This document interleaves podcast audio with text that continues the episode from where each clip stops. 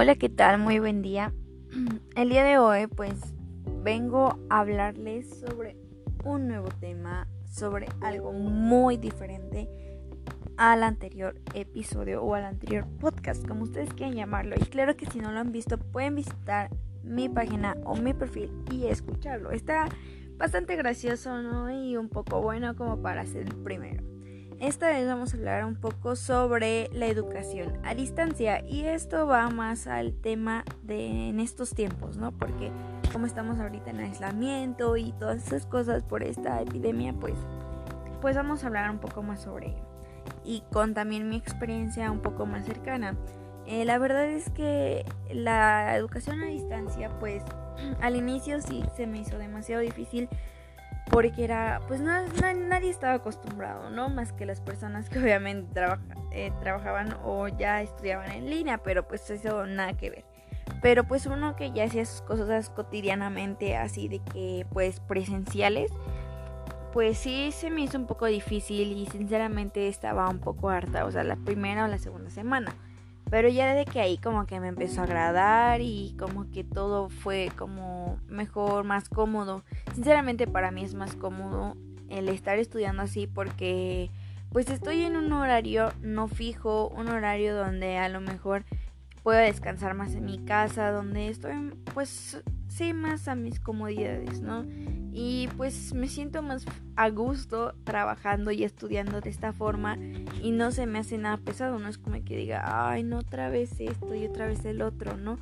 Porque a lo mejor igual la escuela está padre ir presencialmente y todo eso, o sea, está bien, pero creo que siempre he estado en desacuerdo en el horario. O sea, yo creo que todos hemos estado siempre en desacuerdo en el horario. Porque ahorita que estamos así vemos que no necesariamente tendríamos que ir tanto tiempo, ¿no? O desde tan temprano. Que bueno, sus razones ya las tendrán, ¿no? Pero bueno, estamos hablando más sobre eh, la educación a distancia y pues como les comento, al inicio sí se me había hecho súper complicado, en serio súper complicado, yo estaba muy muy estresada y era como de que, ay no, es que tengo que acabar esto, tengo que acabar el otro.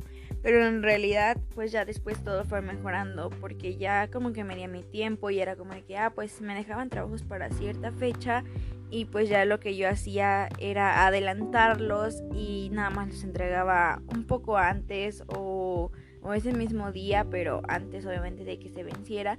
Y era como de que si ya pues no tenía más que entregar y ya tenía media libre, entonces era más bien como que pues como que acomodarme a eso, acomodarme a mis horarios y todo y como que pues no estresarme, porque si tú más que nada te estresas y te haces bolas en la cabeza y todo, es como de que pues nunca vas a parar de estar estresado, nunca vas a parar de, decir, no, ya quiero que acabe o algo así, ¿no? Pero pues realmente esto es más, más fácil y más cómodo de lo que pues podías imaginar desde el inicio, ¿no?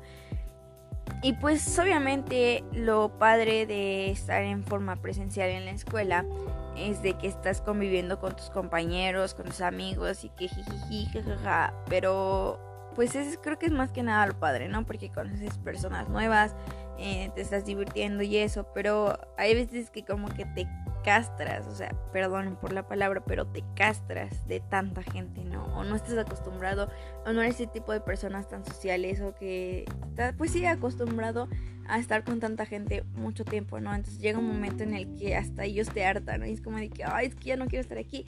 Y de hecho, es lo que no entiendo, ¿no? Porque muchos decían, no, es que pues yo ya no quiero estar en la escuela, ya quiero salir de vacaciones y todo, y ahora que nos adelantaron todo, pues para estar en tu casa, aunque esté trabajando, o sea, todos están de que, ay, no es que ya estoy harto y cosas así, ¿no?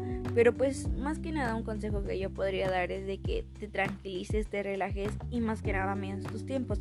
Claro que si trabajas o tienes una actividad extra, aparte de lo que es el estudio, pues sí, se te va a hacer un poco más complicado y a lo mejor esto no es una recomendación tanto para ti como de que mides tus tiempos. Bueno, sí, o sea, sí es una recomendación, pero no es como que tal como tal que yo lo haya vivido, porque por el momento pues no, no tengo como tal un trabajo de entre semana que diga, ah, tengo este horario para un trabajo y después tengo que hacer tarea y tengo que hacer que hacer y cosas así, ¿no? O sea, gracias a Dios y hasta la fecha pues no.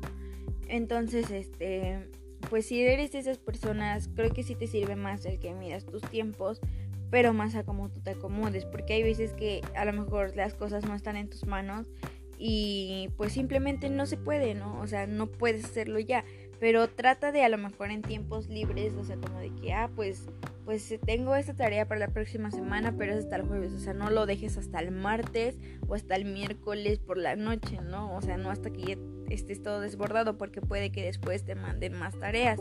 Entonces, pues más que nada, cuando tengas tiempos libres, pues aunque, ahora sí, aunque quieras disfrutar de ellos, mejor haz las cosas desde antes para disfrutar más tiempo libre el día que a lo mejor tenías planeado hacer todo. Entonces, de verdad eso te va a facilitar completamente la vida. Y pues más que nada, me he dado cuenta que ese tipo de educación es como que pues es algo particular y es como que está está padre porque no, como que siento que la gente se evitaría de muchos gastos como lo que es el comprar el uniforme, como lo que es pagar colegiaturas y eso, ¿no? O sea, a lo mejor eso sí se tendría que pagar, pero pues obviamente porque es el trabajo de los profesores. Pero así como que digas que pues para esto de la escuela, para mantenimiento de esto y así, pues como que ya se evitarían ese gasto los papás y también como que para el cuaderno y ese tipo de cosas. O sea, como que sería menos el gasto, reduce menos el gasto a una posibilidad de educación y tal vez así mucha gente tendría pues eh, valga la redundancia, eh, más posibilidades hacia una mejor educación. Y bueno, esto ha sido todo por el podcast del día de hoy. Espero tengan un excelente día y les haya agradado mi opinión. Muchas gracias.